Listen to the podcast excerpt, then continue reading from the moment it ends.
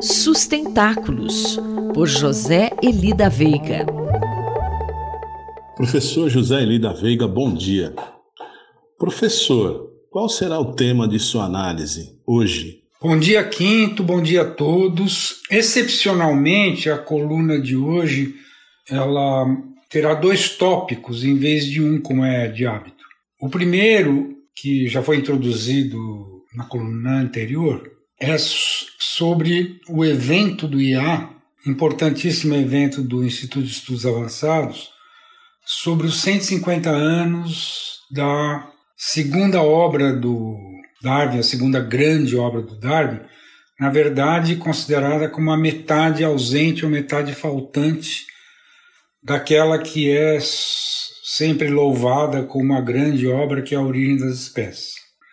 É uma pena mais que isso, eu acho que é um absurdo que tanta gente tenha notícia e fique sabendo que o, o Darwin escreveu A Origem das Espécies e nem tenha notícia da segunda parte, que só saiu 12 anos depois, em 1871.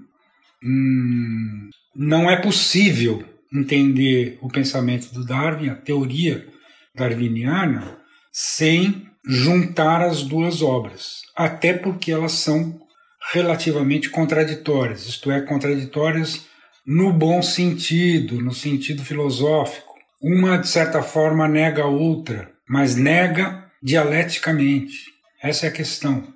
E por isso é muito triste perceber que, bom, primeiro que o Darwin tem pouquíssima audiência hoje na universidade, praticamente limitado só às ciências biológicas, o que por si só já é um absurdo. Professor, o senhor pode, por gentileza, reforçar aí sobre a data do evento no IEA e fale-nos um pouco também sobre a COP26 que está para acontecer, não é?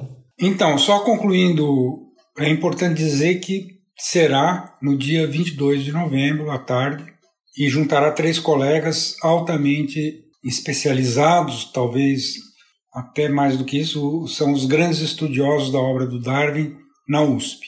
Mas, como eu disse no início, são dois tópicos, e o segundo é o seguinte: nós estamos às vésperas da COP 26, isto é, a sigla que é Conferência das Partes da Convenção do Clima, a 26, imagina. Quem diria, hein? Quem, quando, quem estava lá em 92 e viu a assinatura da convenção não imaginaria que seriam necessárias depois 26 conferências das partes para não se chegar a praticamente nada. É trágico.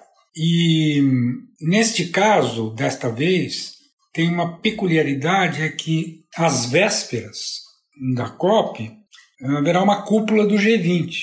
Isso é importantíssimo pelo seguinte: se o G20 porventura chegasse a algum consenso sobre o que fazer com a questão climática, putz, isso já entraria com tudo na COP, quer dizer, a COP seria altamente pautada pelo consenso do G20.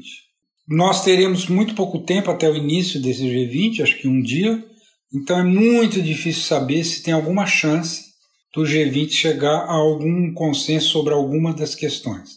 De qualquer forma, eu recomendo muito a leitura de uma coluna sobre esse assunto que sairá no Valor amanhã. Muito obrigado. Mais informações sobre sustentabilidade estão disponíveis no site sustentáculos.pro.br e na página pessoal do colunista zeli.pro.br. Eu, Antônio Carlos Quinto, conversei com o professor José Eli da Veiga para a Rádio USP. Sustentáculos, por José Eli da Veiga.